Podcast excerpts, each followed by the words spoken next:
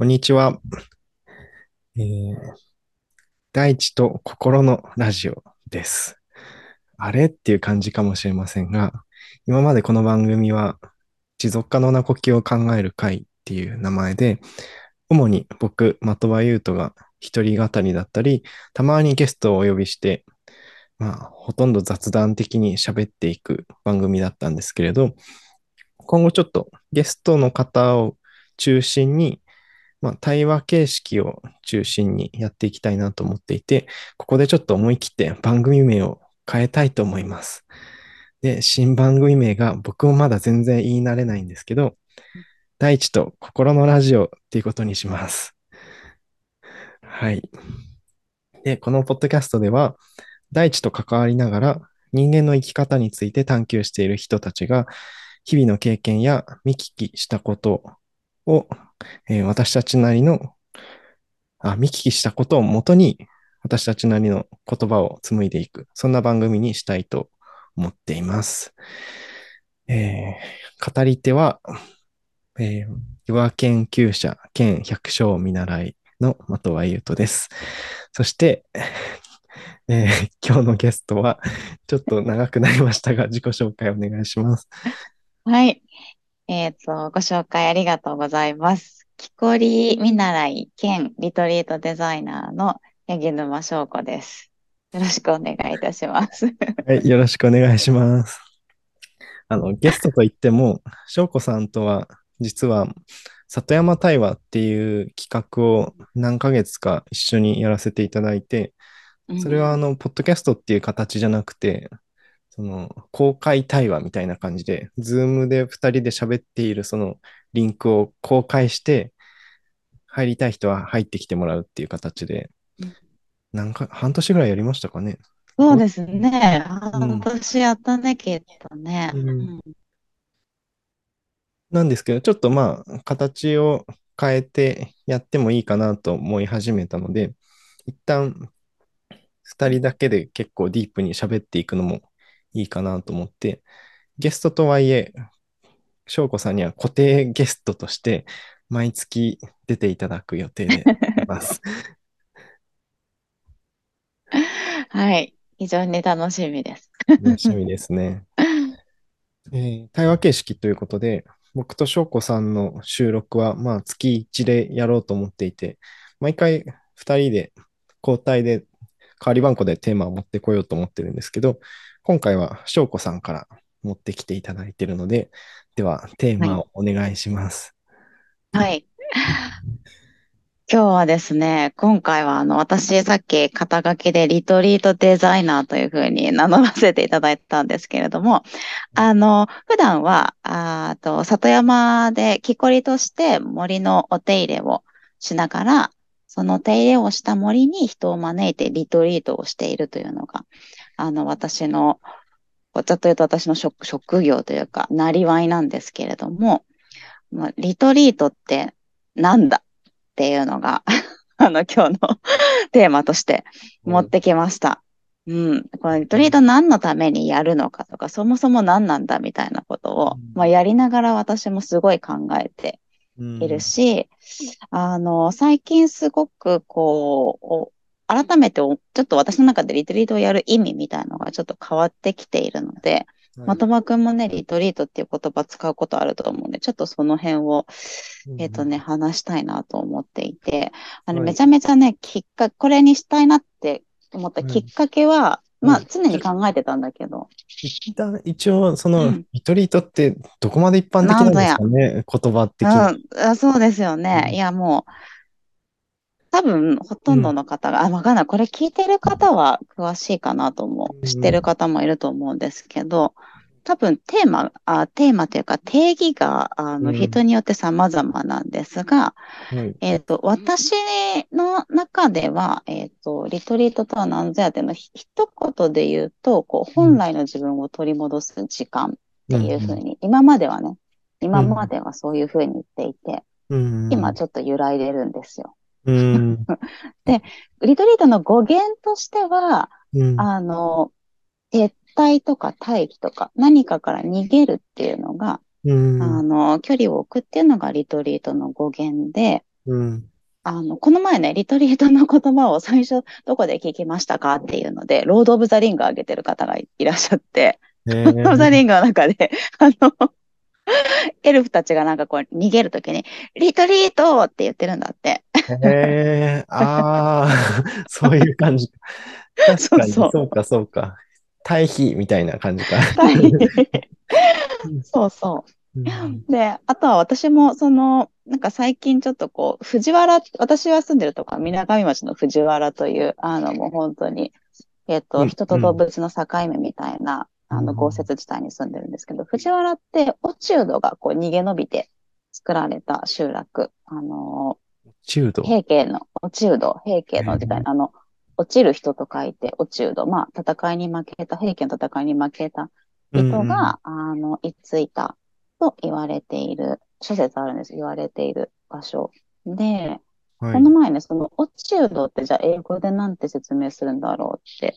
あの、まあ、ちょっと英語で説明する機会があったので調べたら、はい。その落ちうどを説明している英語が、 refugees、refugees っていうのが、まあ、その、まあ、そもそも難民とかそういう意味なんですけど、who retreat to remove regions after their defeat っていう、あの、役役になってて、だからそもそも、あの、場所、戦いに負けて場所を移動するために、リトリートした、来た人たちのことを落ちうどと言いますっていう役に。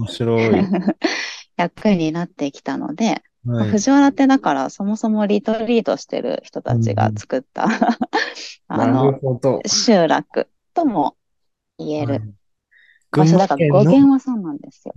群馬県の北の方ですよね。そうです、そうです。そうね、うんこれ初めてですからね。今日収録初めて当たり前のように言ってますが、あの、うん最北端、群馬県の最北端、新潟の県境に位置するのが、まあ、水上町。なるほど。で、そのさらに一番北にあるのが藤原というところになります。おーあ、うん今気づいたけど、あれですね。僕も茨城の一番北にある町の大子町っていうところにいるんですけど、二人とも関東の最果てなんですね。そういう意味で。確かに。確かにそうですね。なんかいいね。淡いにいるっていうのがなんかいいですね。そっか。一歩行くと翔子さんは北陸に行って、僕は一歩行くと東北に行くんです。うん。ああ、そっか。うん。面白い。面白いですね。ちょっとなんかその土地についても今度話したいね。確かに。本当だ。大地とか土地とかね、土とか。うんうん。もともとリトリートして来た人たちによってできたのが、その、みなかみの藤原っていう。みなかみの藤原エリアうん。こなんですよ。うん。こで今、翔子さんが、まそうリトリートを、まだわかんないと思うんだけど、リトリートが何か。あ、その、主にと都市部で生活してる人が、ある意味、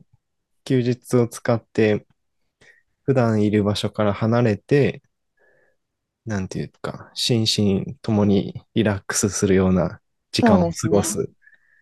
みたいなイメージですかね。うんうんうん。そうですね。イメージ的にはそうそういう感じで、リーとリートだから、まうん。あ、再びこう、整える、自分を整えていく。うん。か、うんうん、深く、まあ、私はそれを自分とつながるっていう表現をするんですけど、うん自分とつながる、人とつながる、こう、自然ともう一度リコネクションしていく、つながっていくっていうのが、うんうん。あの、私が思うリトリートのお役目かなというふうにうんうんうん。あの、思ってます。これは使う人によって定義違うので、うんこれが正解というわけじゃないし、私も、うんあの、考え直してるんですけど。うん。で、で、大きく、大きくはね、変わってないの。その自分とつながって、人とつながって、まあ、自然とつながる、森とつながるっていうのが、リトリートの訳、日常から離れて、身体的に離れて、うんえっと、そういう時間を過ごすっていうのがそうかなって思ってたんですけど、えっと、最近すごいそのね、その逃げた後のことを思うんです。リトリートの後のことあをめちゃめちゃ考え、リトリート自体は逃避、逃げる。だあ、から、はい。まあ一旦やっぱエスケープする、うん場所を変えるっていうことが、リトリートの大きな役目だと思うんですけど、うんでも、じゃあ何のために逃げるのかとか、うん。うん何のために場所を置くのかっていうことにすごくこう最近思いを馳せるようになっていて、やっぱり逃げるっていうことは戻る場所があるっていうことじゃないですか。そっか、その、落中度の人たちはリトリートしてそのまま住み着いたわけだけど、うんうんその今の文脈でのリトリートは、休日に来て、また平日に戻るわけですもんね。そう、そうそうそうそう。まあいいんだけどね、私みたいにつく人もいるんだけど、でも多くはそうじゃない移住しちゃうから。移住しちゃうという手もありありだけど、まあ、多くはまあ戻るわけですよね。確かに。そうそうそう。で、そうなった時に何のために存在してるのかなって、どっからどこに逃げるのか、そしてどっからどこに戻るのかっていうのを、うん。あの、考えた時に、ただ、ただ単にリラックスするとか、ただ単に癒されるとかだと、また、この本当に元に戻っていくんですよね。そそ、それは私がやりたかったものじゃないし、願いでもなくって、やっぱり一旦身体ごと、あの、見置くっていうのは、日常を見直すとか、日常に対して、あの、本当に自分が大事にしたかったこととか、その心とか体の優先順位みたいなものを見直すっていうんう、あのことが。すごいそのフレームをリフレーミングしていくっていうことがすごうん。く大事なんじゃないかなというふうに思っていて、だからうん。日常の生産性を上げるためのリトリートでは絶対、絶対、絶対って言うとちょっとおかしいちょっと、まあ、なんか語弊をごめんなさいね。はい。そう思ってる人たちを否定するわけではないんですけれども、はい。なんていうかな、その、あの、今ある社会のその資本主義の同じ枠組みに戻っていくと、うんうん。同じようにこう疲れ果てていっちゃったりとか、何かのその波に乗り込まれ、飲み込まれていくっていうことになってしまうので、私はリトリートやりながら、やっぱり今の資本主義全然否定しないんですけれども、やっぱりこう、リトリートやりながら、なんかこう、社会に逃げる場所だけじゃなくって、りその戻るために勇気のある場所になりたいというか、おー。いや、今の聞いててちょっと思い出したのは、うん。あの、最近、現代スピリチュアリティ文化論っていう本を読んだんですけど、ほうほ伊藤正幸先生っていう、まあ、ヨガとかの研究もしてる先生の本う。で、うんその中でマインドフルネスが結構研究されてたんですね。うんうんうん。で、まあ、どういうふうに普及したかっていうこと、プラス、どういう批判があるかっていう話があって、その、まあ、一個根強い批判として、その、マインドフルネスがただただ現代社会の問題の維持に貢献してしまってるんじゃないかっていう話が。ですよ。うん。うん ちょっと、あの、パッと共有できる人は共有できると思うんですけど、一応ちょっと説明すると、その。マインドフルネスって、その、ある意味、いい悪いとかいう価値判断を挟まない、ありのままの意識を訓練するみたいなやり方で、まあ、呼吸に集中したりとか、なんだろう、体とか、歩きながら足の裏の感覚に集中したりとか、何かを口に入れて、ベロの感覚に集中したりとか、いろいろあるんですけど、まあ、そうやって、一旦今この瞬間の経験にただただ集中をするっていう練習をすることで、結構その、うつ病の予防とか、いろいろいい効果が出てるんですよね。ただ、それだけだと、その、いい悪いっていう判断をは差し挟まないってことが大事だから、そのそもそもなんで僕らつこんなに疲れなきゃいけないんだっけとか、なんでリトリート、その逃逃避しなきゃいけないような日常があるんだっけみたいなところになかなか光が当たらないんですよね。うん。うん。そうなんそうだと思います。そうなの。だからそうなりたくないなと思ってうーん。いて、ただまあ、なんていうの、あんまり意図しすぎて、その目的持ってそうなってほしいっていうのをそんなに意図するのもちょっと違うかなと。こっちの意図通りにリトリートで来てくださいっていうのも違うかなと思うんだけれども、でも、なんか、なんていうの、その、そこで、そう、そうなんですよ。そう、問題の維持になってしまうっていうのは、要は疲れているからリトリートっていう産業が成り立つよねっていう構造に加担したくない思っていて、そのためのリトリート、そうじゃないリトリートって何なのかとか、だからまあ私は多分木こりもやってるんだけれども、リトリートだけじゃなくって。なんか、そうじゃないリトリートなん、破綻しない、その問題の維持とかか、あの、加担に、手があるから私たちいるよね、じゃない、あの、里山にお連れする意味って何なのかなっていうのを、すごい考えるんです。お医者さんと同じジレンマですよね、ある意味。みんなが健康だと自分たちの仕事はなくなるんだけど、まあ、ある意味それが一番いい社会とも言えますよね。うん、うん。そっか。まあ、それを、ある意味、その、里山でやるっていうことですよね。なんていうか。そうですね。そうそう。うんうん、僕も翔子さんも、その、翔子さんは木こりとして活動してるし、まあ僕は木は切らないですけど、まああの畑とか、あとは古民家を直すための屋根の材料になる茅とかを買ってたりするので、まあ日常的にそういう、まあ第一次産業的な自然と直接対峙する活動を結構時間割いてると思うんですけど、うん、そういう環境にリトリートしてきてもらうことによって、その人たちは逃げってきたはいいが、その後どうなるどこに戻るんだっていう話ですね。うん、うん。確かにね。うん、どう広げていきましょうかね。そうだから私、あの、的場くんがやろうとしてるポスト資本主義合宿とかは、はい、それは一つの回だなと思っていて、はい、今ある仕組みをもう強強制的ではないですけども、それが対話のテーマになってる。じゃない、あれって。うん。だからあれは里山で、しかもそれを場所を移して、もう、なんていうのかな、やっぱり普段の枠組みが少し場所を移してるから、なんていうか、こう、枠組みが見やすくなるというか、自分がどういう中に、システムの中に存在してるのかっていうのを、あの、結構客観的に。見られる機会だなって。うん、で、一応説明しておくと ポスト資本主義合宿っていうのを僕と、えー、おそらくこの後、僕、この番組でゲストで出てきてくれるまー、ちゃんっていう百姓の先輩と一緒にやっているんですけど、まあ、古民家で1泊2日、ないし2泊3日、ポスト資本主義っていうことについて、ただただ喋るっていうイベントなんですけど、まあ、それを、あの、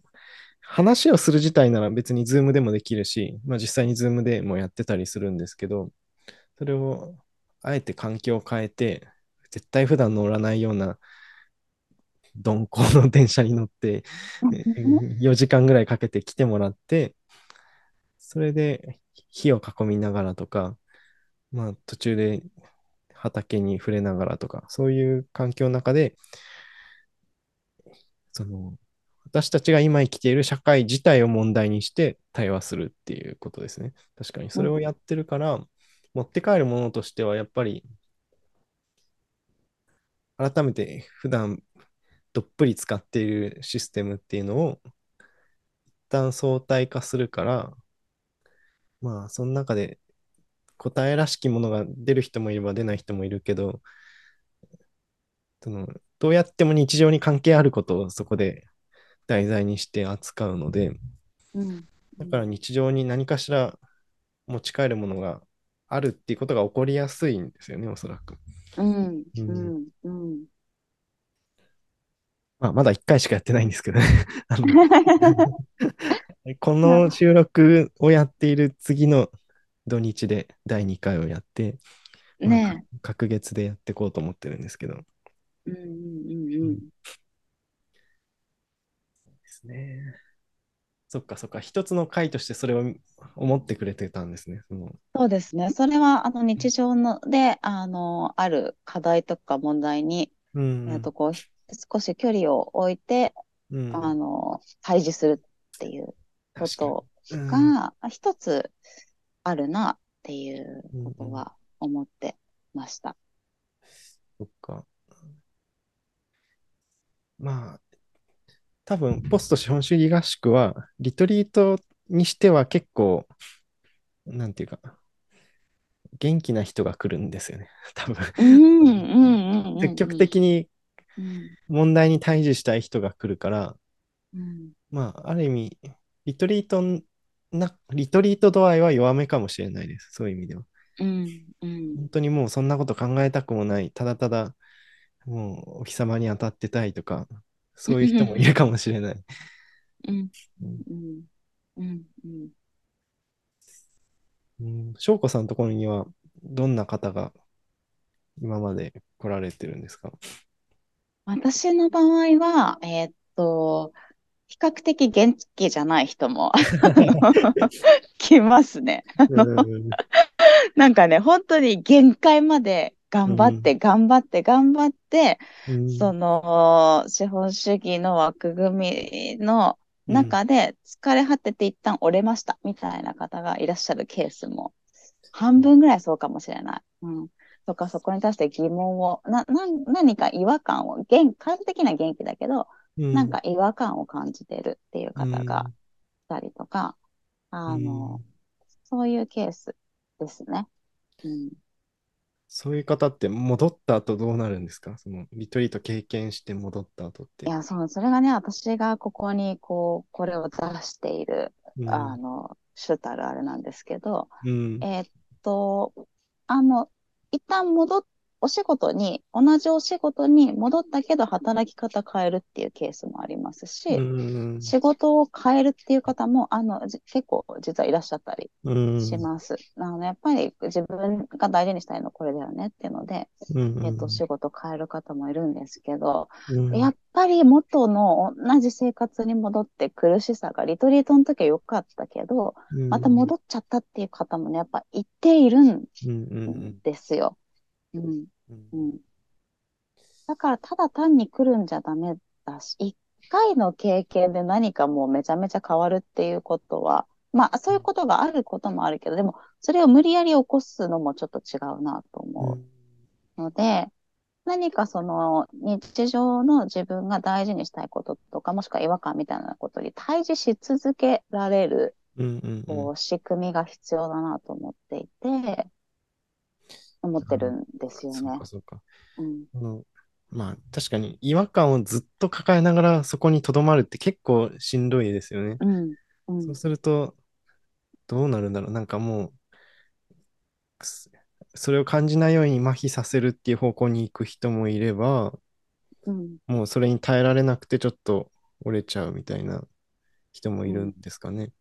うん。うん。そうですね。そういう方もやっぱいましたね。うん。接していて。うん。戻っ、戻っちゃうっていう言い方の方は、その麻痺させる方に戻っちゃうっていうことなんですかね。麻痺させる方に戻ってる方も、す、うん。うん、そんな、すごいいっぱいいるわけじゃないけど、やっぱいたりとか、うん、うん、やっぱね、私がすごく考えさせられちゃったのは、違和感を感じちゃったから、うんうん感じちゃったんだけど、環境を動けないから余計苦しくなっちゃったっていう、うん。あこれ、あ、あり、ありが。それがね、いん。いことか悪いことが私には分かんない。そのジャッジもしちゃいけないかもしれないんだけど、うんうで、なんか、ん。もやもやするわけ、私としてうんはね。うん。うん。なんていうか、僕はヨガ、ヨガを伝える人でもあるので、うーん。うん、ヨガがいいところの一つは持ち運び可能であるところだと思ってて、うん、ね、まあ実際僕もその都内でうん、働いてたこともあるので、うん、そういう時どんぐらい大変かは一応経験してるつもりなんですけど、うん、なんていうか、そういう時に自然に触れることがすごく強力な癒しになるのはもちろんそうなんですけど、うん、なんていうんだろうな。まあ、体も自然なわけですよね。うん、うで、ん、自律神経とかも、その太陽の、そのに日の出と日没とリンクしてたりとかするから、ある意味自分の体の中に自然を飼ってると思うんですけど、うん、で、あ、素敵な表現。それを自分の日常の中で積極的に活用できれば、なんていうか、ある意味どこにいても自然はあるっていうふうに言えなくはないん。です。うん。うん、感じる強度はやっぱり、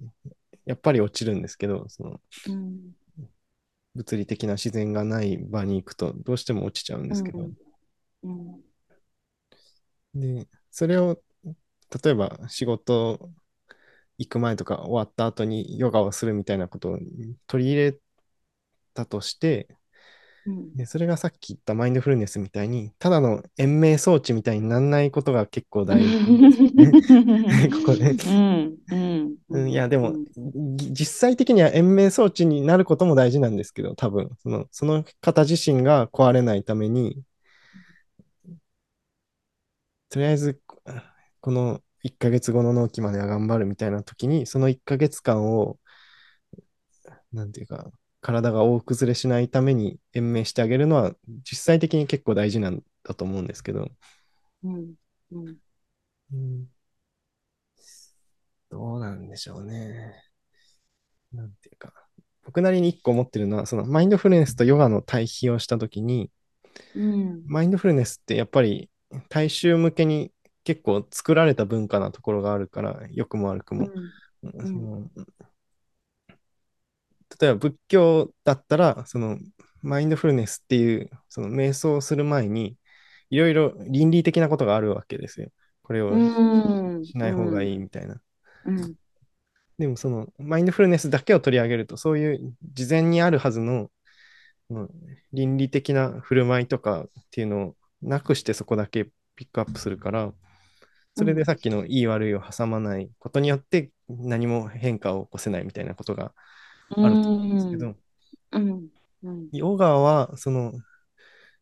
もちろん体を使って瞑想するっていう要素もあるんですけど、うん、体のアンバランスさを修正する作用もあるんですよね。うん。だから、うん、意識としては別にいい悪いとか思ってやってるわけじゃないけど、確実にポジティブな変化が起きるんですよね、ヨガをやると。うんうんで、それが自分の内側に飼っている自然の中で起きるから、ある意味、その、自然じゃない状態が違和感として映るようになってくるんです、勝手に。うんうんでそうすると、そのヨガがただの、えーと、現代社会の問題の維持装置にならずに、一人一人から変革していく原動力になりうるかなと思ってるんです。うんうんうんうん。あ、それ本当にそうだなって